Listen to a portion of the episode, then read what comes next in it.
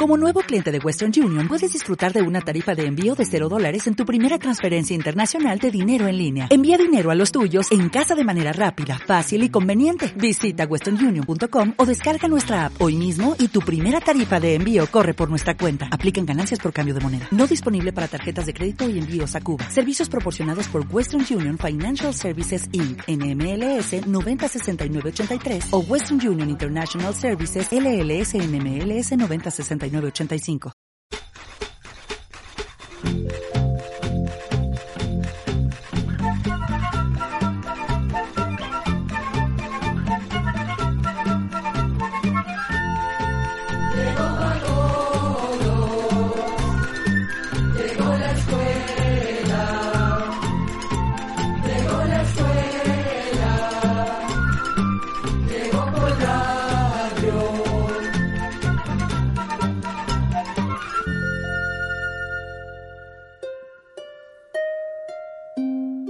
Hoy les tenemos un programa especial sobre la historia del pueblo celta. Una de las civilizaciones más antiguas del continente que se conoce con el nombre de Europa. Los celtas ya se encontraban en Europa unos 800 años antes del nacimiento de Jesucristo, es decir, hace unos 2800 y resto de años.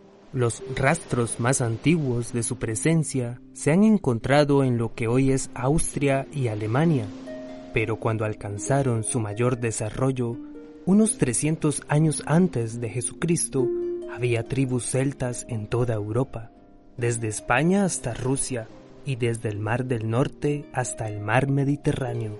Las tribus celtas hablaban el mismo idioma, con variaciones de una región a otra, y tenían la misma religión. Cultivaban la tierra para obtener alimentos como el trigo, lentejas y verduras y comían frutas silvestres como fresas y frambuesas. Criaban vacas, cerdos y carneros y cazaban animales salvajes. A los celtas les debemos inventos y descubrimientos que siguen teniendo importancia hoy en día.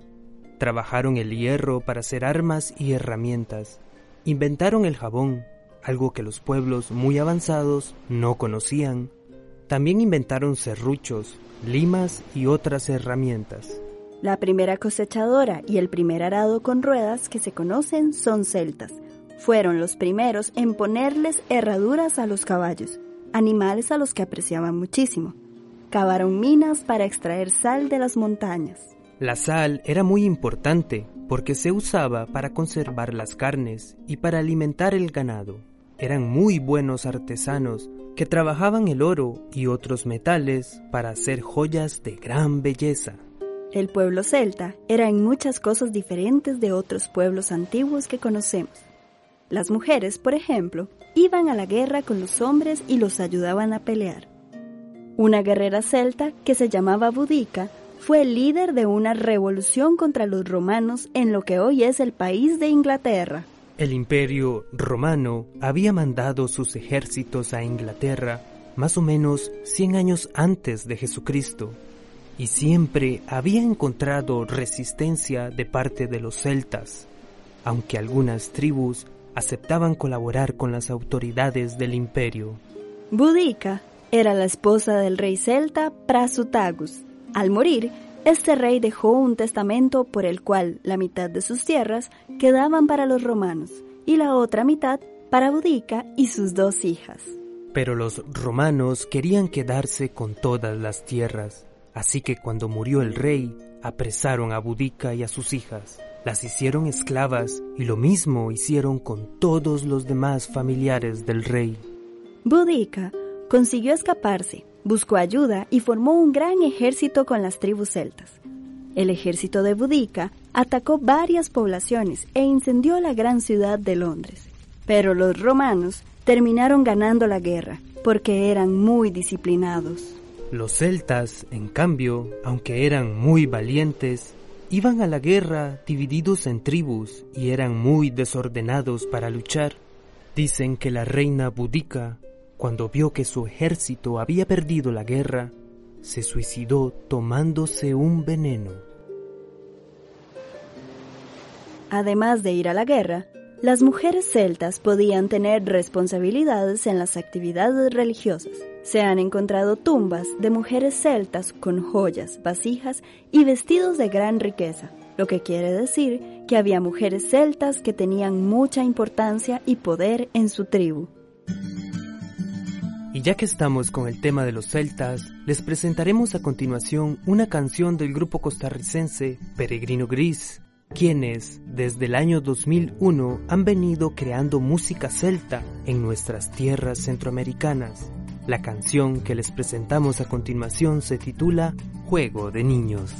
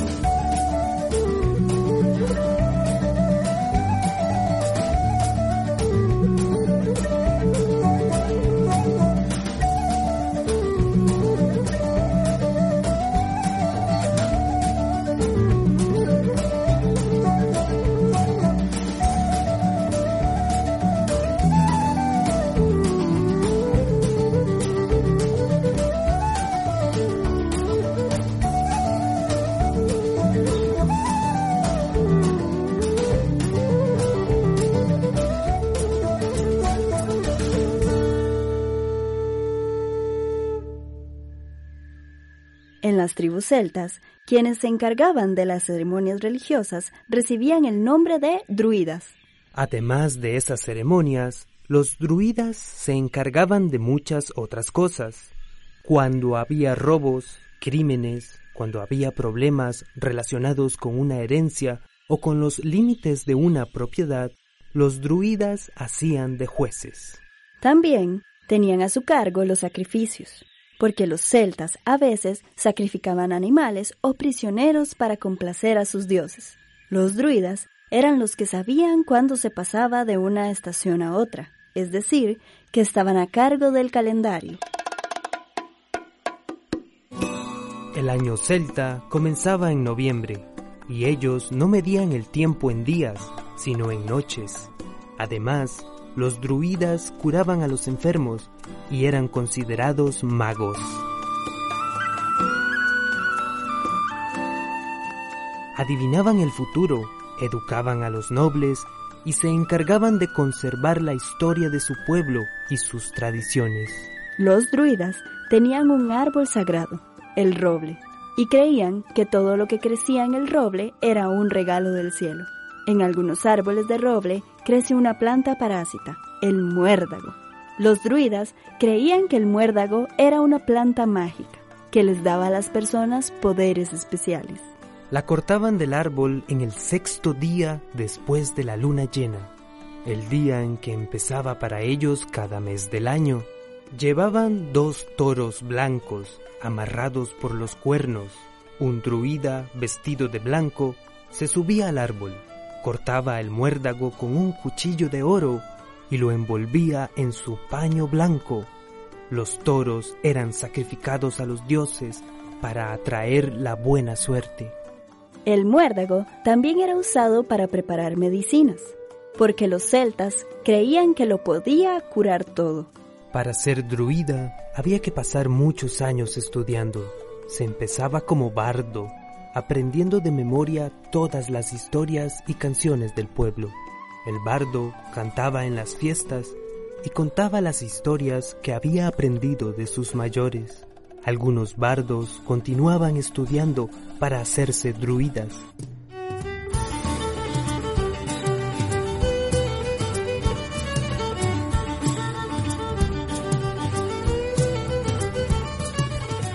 Parece que los druidas tenían un lenguaje que solo ellos conocían y que preferían no escribir para que nadie pudiera robarles sus conocimientos. Los druidas tenían un gran sacerdote y cuando éste moría ocupaba su lugar el que le seguía en autoridad. Si había varios con las mismas cualidades, entonces los druidas tenían que hacer una elección. Los druidas tenían importantes ventajas como no pagar impuestos y no tener que luchar en la guerra. En la religión de los celtas eran dioses el cielo, las estrellas, las montañas, los bosques, los ríos, los animales fuertes y muchas otras cosas de la naturaleza. Para los celtas esos dioses actuaban como personas. Un jefe celta que luchó en el norte de Italia decía que él era hijo del río Rin un gran río que pasa por Alemania. Las tribus celtas constantemente se defendían de los invasores y conquistaban nuevos territorios. La guerra era para ellos cosa de todos los días. La tradición cuenta que cuando las madres comenzaban a alimentar a sus hijos pequeños, les daban las primeras comidas en la hoja de una espada, porque ellas creían que de esa manera su hijo no moriría en la guerra cuando fuera mayor. Muchos reyes y guerreros celtas pedían que al morir se les enterrara de pie, con la espada en la mano, listos para pelear en el otro mundo. Cuando se lanzaban al ataque, los celtas tocaban trompetas gigantes hechas con cabezas de animales salvajes. Golpeaban sus espadas y hacían avanzar sus carros tirados por caballos, gritando y haciendo un ruido impresionante. Además, Llevaban colgados en sus caballos las cabezas de sus enemigos, a los que habían vencido. Por esta forma de luchar y por su enorme valor, los celtas eran muy temidos por sus enemigos.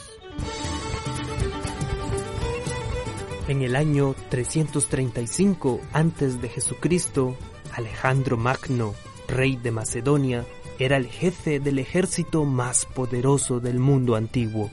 Estaba un día descansando de una batalla cuando llegó hasta él un grupo de guerreros celtas a visitarlo. Eran hombres altos y orgullosos. Alejandro, al ver que esos guerreros celtas no se arrodillaban ante él como todos los demás que llegaban a su presencia, quiso que los celtas le dijeran al menos que le temían y respetaban. Así que les preguntó. Díganme, guerreros, ¿Qué es lo que los celtas temen más? Solo hay una cosa que tememos en este mundo. Respondió uno de ellos. Pensando que iban a decir que le temían a él, Alejandro le animó a continuar. ¿Y qué es a lo único que ustedes temen en este mundo, guerrero? Lo único que nosotros tememos es que un día el cielo caiga sobre nosotros.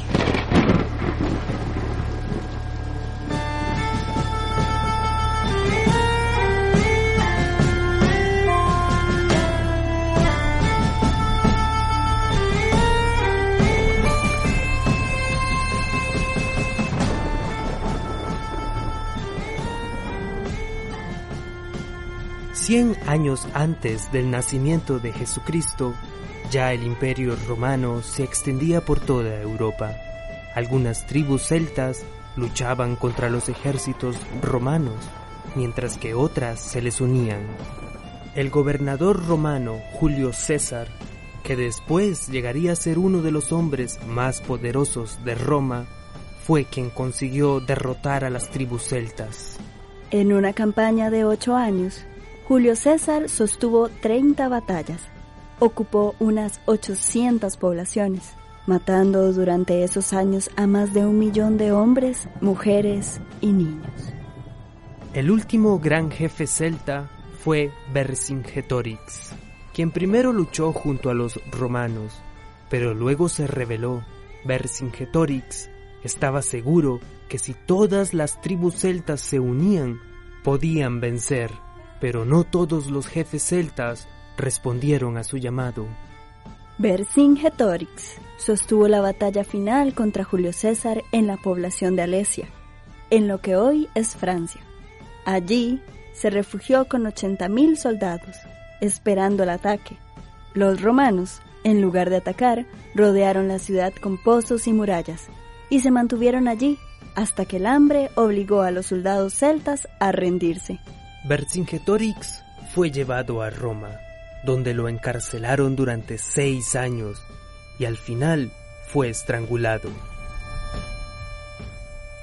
Hoy, ese guerrero celta es uno de los grandes héroes de Francia. La música celta era muy particular. El más conocido de los instrumentos celtas es la gaita, que todavía se oye en Irlanda, Gran Bretaña, la Bretaña francesa, el norte de España y en todos los países donde existen comunidades irlandesas o escocesas.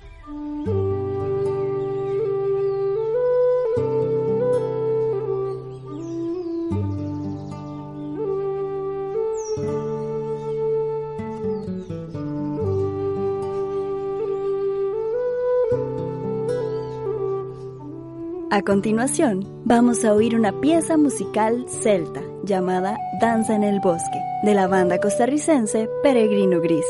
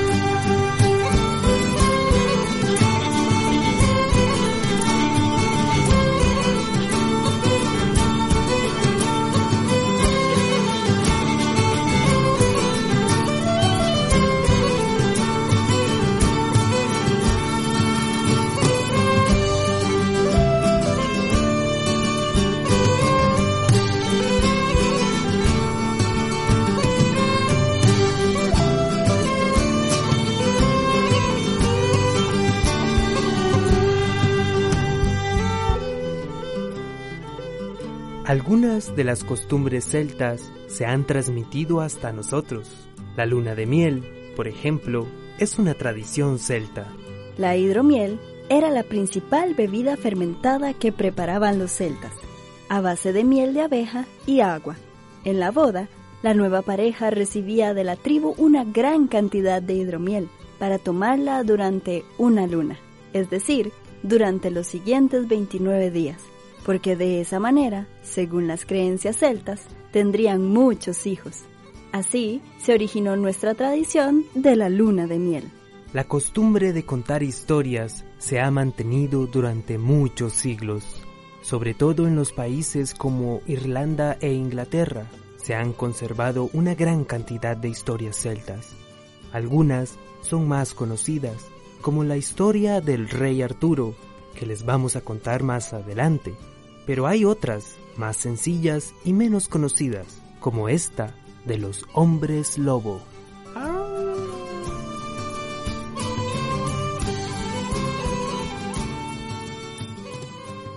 Había una vez un campesino que tenía vacas y un día se dio cuenta que le faltaban dos de las más bonitas, así que salió a buscarlas. Caminó durante todo el día y no pudo encontrarlas. Cuando ya empezaba a tener frío porque se hacía de noche, vio a lo lejos una casita donde brillaba una luz y fue a tocar a la puerta para pedir que le dieran dormida.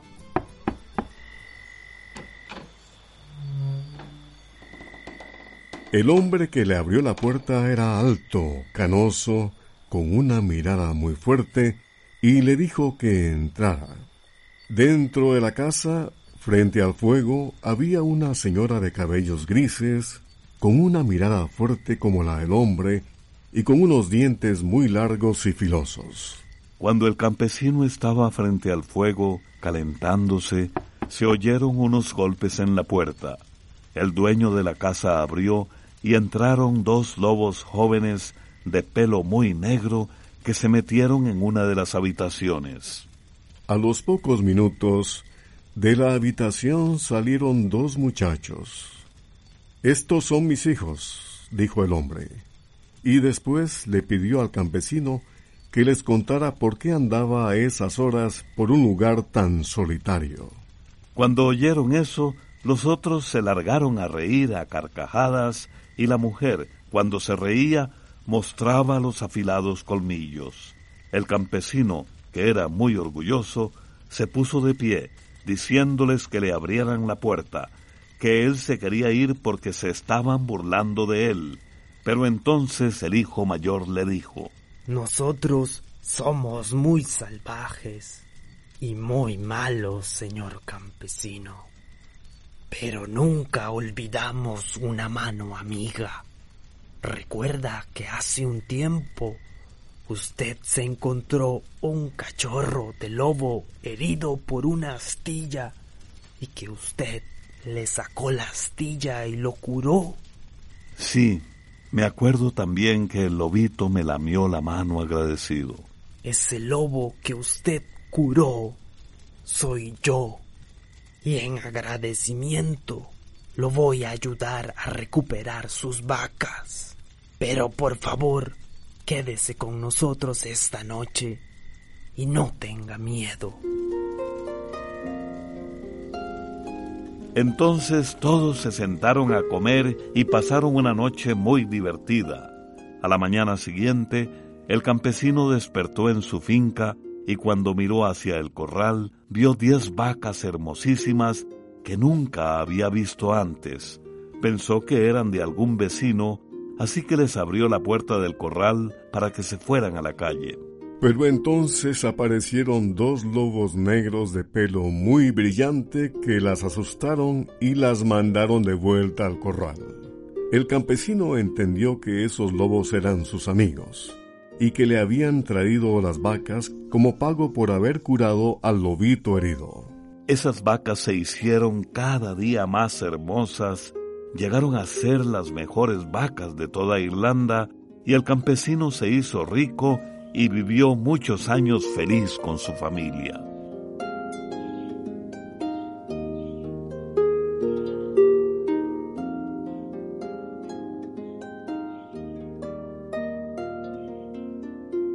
Esta historia nos enseña que las buenas acciones que uno hace siempre tienen recompensa.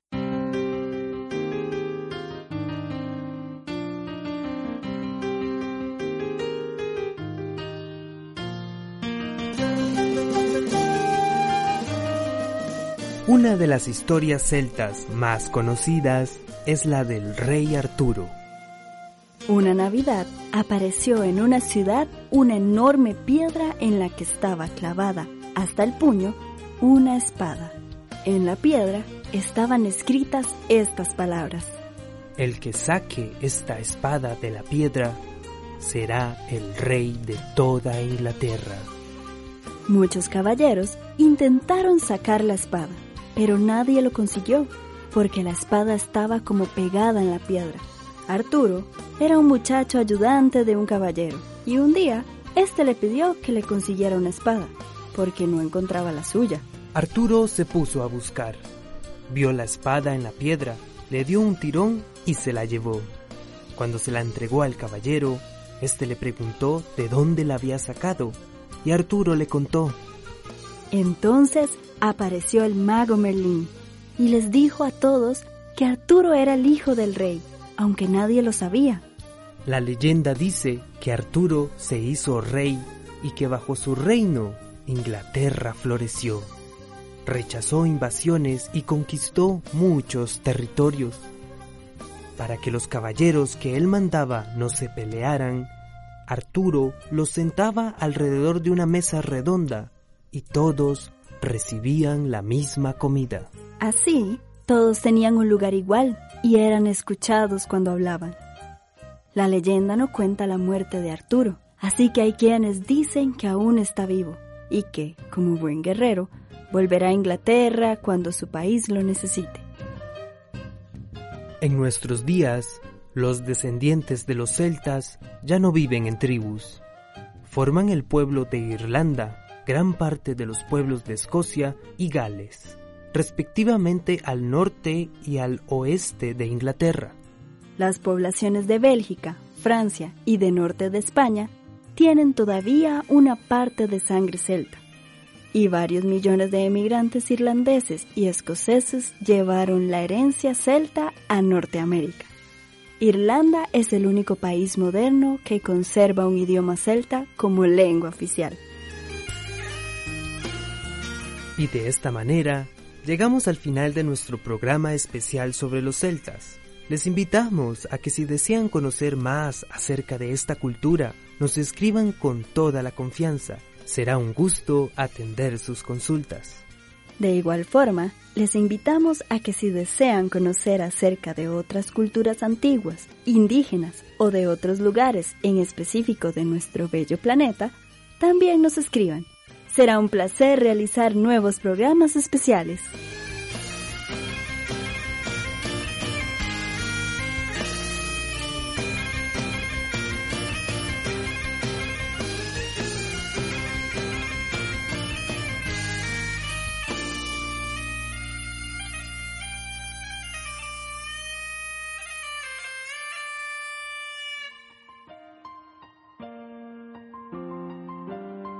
Y así llegamos al final del programa del día de hoy. Los esperamos mañana en este su programa Oigamos la Respuesta. Mándenos sus preguntas al apartado 2948-1000 San José, Costa Rica. También puede enviarnos sus preguntas al correo electrónico isq.org o encuéntrenos en Facebook como Oigamos la Respuesta o llámenos por teléfono, código de área 506, número 2225-5338 o 2225-5438. Recuerde que comprender lo comprensible es un derecho humano.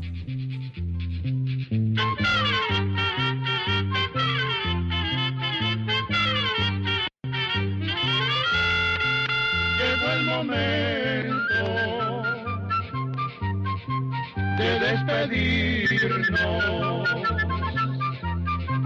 Se va a la escuela, se va cantando.